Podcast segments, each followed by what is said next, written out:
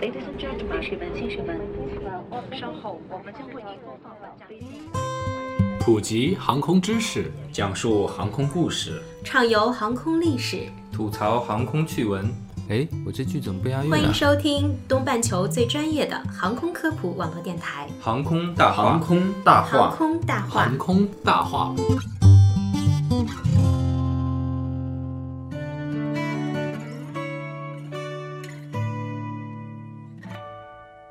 聊航空说大话，欢迎收听东半球最专业的航空科普网络电台《航空大话》，我是主播石头。我是黑人，我是龙腾，那今天是小年夜啦，马上就要到过年的节奏了，大家都非常开心啊。嗯，在这里呢，给大家做一个预告，在下期呢，也就是大年初一，我们航空大话将为大家带来一期特别节目，由四位主播为大家带来一段非常别致的拜年。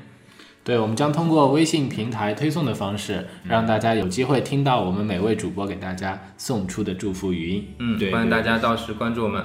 嗯，也提前祝大家新年快乐啊！对，新年快乐！新年快乐。嗯、那大家可能也注意到了，航空大话换了新的 logo，嗯，非常的漂亮。对这是企鹅公司的著名设计师小易为我们友情设计的，在这里呢，我们要向他表示感谢。嗯，谢谢小易。呃，谢谢小易。另外，我看到了听众朋友们对我的投票和支持，在此要特别向大家表示最真诚的感谢，真的非常非常的感动。另外，我也很感谢王爽、王晶、东广新闻台 iReport 今天我播报栏目，嗯，对我们的邀请，嗯，这次邀请应该说非常的难忘，也让我学到了很多。有机会，我想能够继续的再加强合作。嗯，嗯，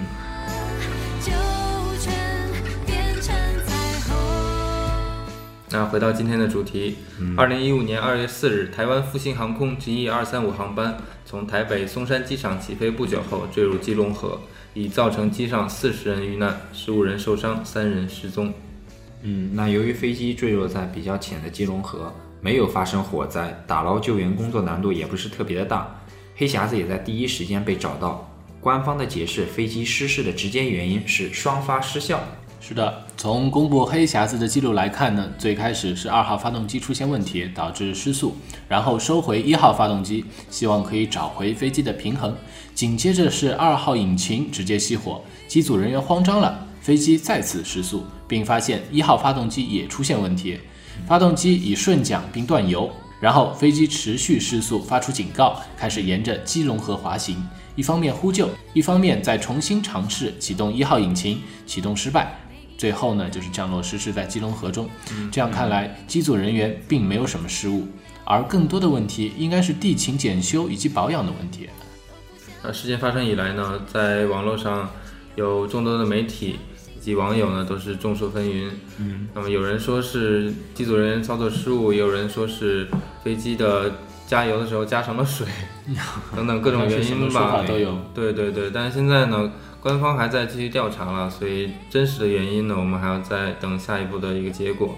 在这里呢，也不好做过多的分析了不。好妄下结论。那其实就在去年啊，二零一四年七月二十三日，啊、复兴航空 GE 二二二航班在降落的过程中，机长啊欲执行重飞后又坠毁了。在我们的航空世界大盘点的那期节目中也有提到过。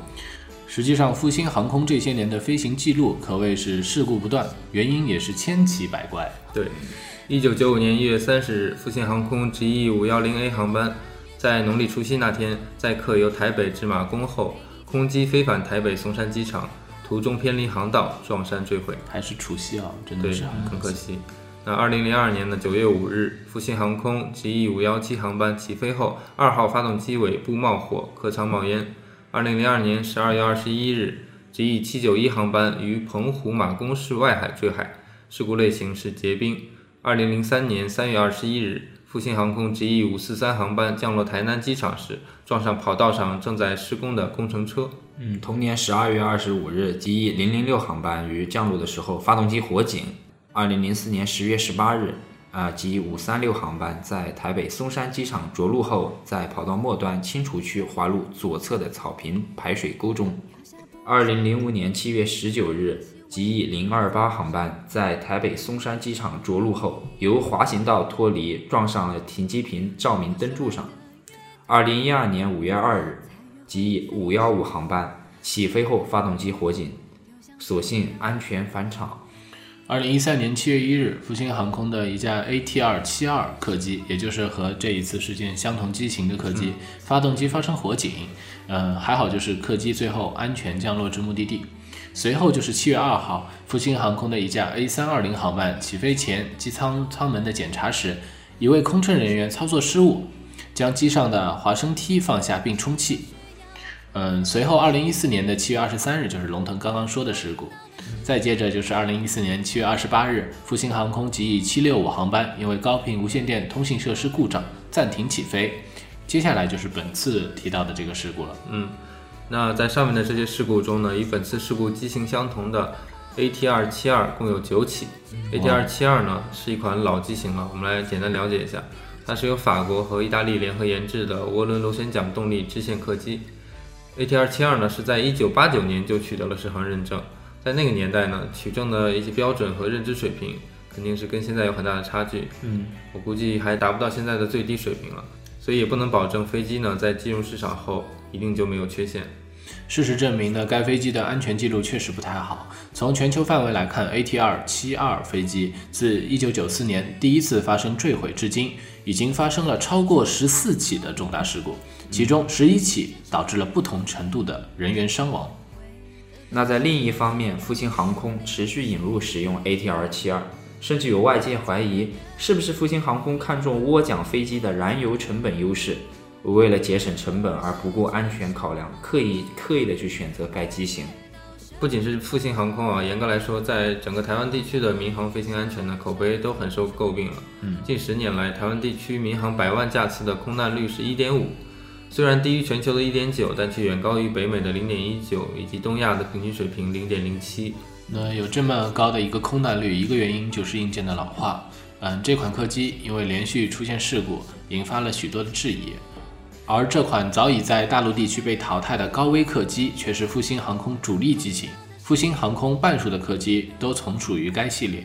在台湾航空管理部门的资料库中，复兴航空登记的客机几乎都是老旧型号，相对较新的机型也已经有十八年的历史了。嗯，那另一个原因呢，就是人力紧张。在去年七月的复兴航空的航班空难发生后呢，就有台湾媒体把矛头指向了大陆，称有一位复兴航空的资深机师指出，近年来大陆航空界全力的向复兴航空高薪挖角，公司已经走了将近二十人。这种人力流失呢，对飞行的安全会有很大的影响。那几年前有一批五六人的团队，甚至被整个都被挖走。嗯，薪水低、福利少，确实是台湾许多航空公司面临的一大问题。呃，面对大陆以及部分东南亚航空公司更高的待遇，为了堵住人员流失的缺口，复兴航空推出了不离职奖金制度。只要飞行员工作满两年，到期就可以领到两百万的新台币奖金；如果满五年，则可以拿到五百万的新台币。第一次听说有这种奖励，就有点像那个中长期激励，对，是不是？留人，企业年金了。那实际上呢，复兴航空是一家历史非常悠久的航空公司了，可以追溯到一九五一年。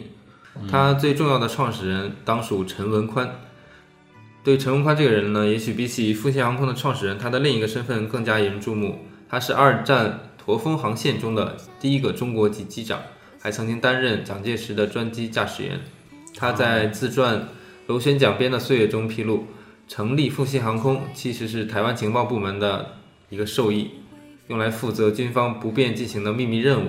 而民航公司的身份呢，只是掩人耳目的一个幌子。那有资料显示，创立之初，复兴航空呢只有四架飞机。多年来，复兴航空多次执行军方和情报单位的机密任务，涉足缅甸、金门、大陈岛、印尼等政治高危地带。复兴航空的另一个重要创始人则是戴安国，他是戴季陶的儿子，曾拜蒋介石为义父。啊，听石头哥跟呃黑人哥这么一说，我又想起了我们以前的阴谋论。呃，当然这没有直接的关系啊。只是它成立初期的这么一个状态。这是一个成立的背景吧？对对对一些历史资料。有的给我眼泪，有的那一九八七年呢，台湾当局对航空运输业实行了放松管制的政策，推动了航空运输业的竞争、开放和效率。在此后的几年里呢，台湾地区航空业迎来了一个繁荣期，航空运输量年均增长约百分之二十，乘飞机出行的人增加了四倍，华航和长荣挤进了全球民航业五十强，复兴航空则在经过一系列的激烈竞争后，站稳了台湾地区第三大航空公司的地位。此后呢，开始保持一个特点，全欧系的民航机以 ATR 与空客飞机生产的机种为主。二零零五年二月四日一早，台湾复兴航空 GE 三零幺航班在因大雾延误了一个半小时以后，降落在广州的白云机场。哦，又是白白云云机场，机场出现在无数的闪光灯前。复兴航空也成为五十六年来首个抵达广州的台湾航空公司。嗯，这应该是复航历史上的一个高光时刻了。对，聚光灯下的时刻。二零一一年十一月一日，复兴航空的另外一个重要时刻来临，正式挂牌上市，成为台湾第三家上市航空公司。在二零一二年全球最佳航空公司排名中，排名全球第六，胜过市场口碑良好的新加坡航空以及日本的全日空。嗯复兴航空一直以兼具成熟资历与年轻活力著称，但频繁的安全事故啊，使复兴航空一再被置于媒体的聚光灯下。这次聚焦在聚光灯下，可不是一件好事儿。嗯，对他来说是一个非常大的考验了。就就是接着去年出那次 G 二二航空航班事故，对，现在又出现了这个 ATR。这就像马航连续出事故一样，就是对航空公司来说可以说是一个灾难了。一波未平，一波又起。对，那我记得上上一次去年出事的时候，复兴航空呢被台湾的民航部门处以一个禁止国际航线一年的这么一个运营资格的一个处罚。嗯，那对，到现在这个处罚还没有过期，它现在应该也是只能运营这个地区的航线，包括这次失事呢也是台北到金门的一个地区的航线。对，那不知道这次事故之后呢，他又要接受怎样的一个处罚？但首先呢，他这个经济赔偿肯定是要了他的老命了。据说嗯他这两次事故呢，足以抵掉他三年的一个这个营收。嗯还还有一个就是他的信誉啊，他的整个在民众当中的一个呃，一个对公司形象的影响确实是无法挽回的，这可不是三年可以轻松建立起来的。对，那我们都知道，这个宝岛台湾啊，都是很多大陆人心中的一个旅游胜地嘛，对吧？嗯也不能说胜地了，但是也是一个很特殊的一个旅游的一个目的地，大家都想去一睹这个宝岛的一个真容。嗯那么呢，希望大家以后去台湾旅游的时候呢，要注意安全，谨慎的选择这个航空公司啊哎，。石头哥，怎么听你这么说起来，感觉你像某个航空公司的托啊？不过话又说回来，我我顶多像是某个航空公司的黑，我没有托哪个好吧？啊，我话又说回来，尽管就是呃，说起选择航空公司，我们上期在之前在做过亚航实施之后，对亚航的评价也给出了一个比较客观的一个数据上的评价。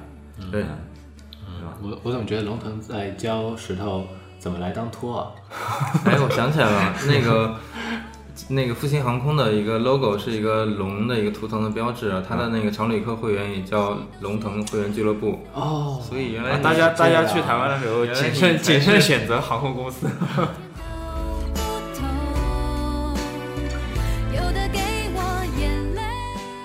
那本期节目到这里就要结束了。呃，如果大家对我们的节目有什么意见和建议，欢迎在微信公众号中搜索“航空大话”，关注我们，和我们互动。那今天为大家带来的歌曲呢是郭靖的《每一天都不同》，这首歌呢是复兴航空的形象歌曲，还是非常好听的。希望大家喜欢。嗯，那好的，我是石头，我是黑人，我是龙腾，我们下期见。再再见。不喜欢别人说我幸运，他们不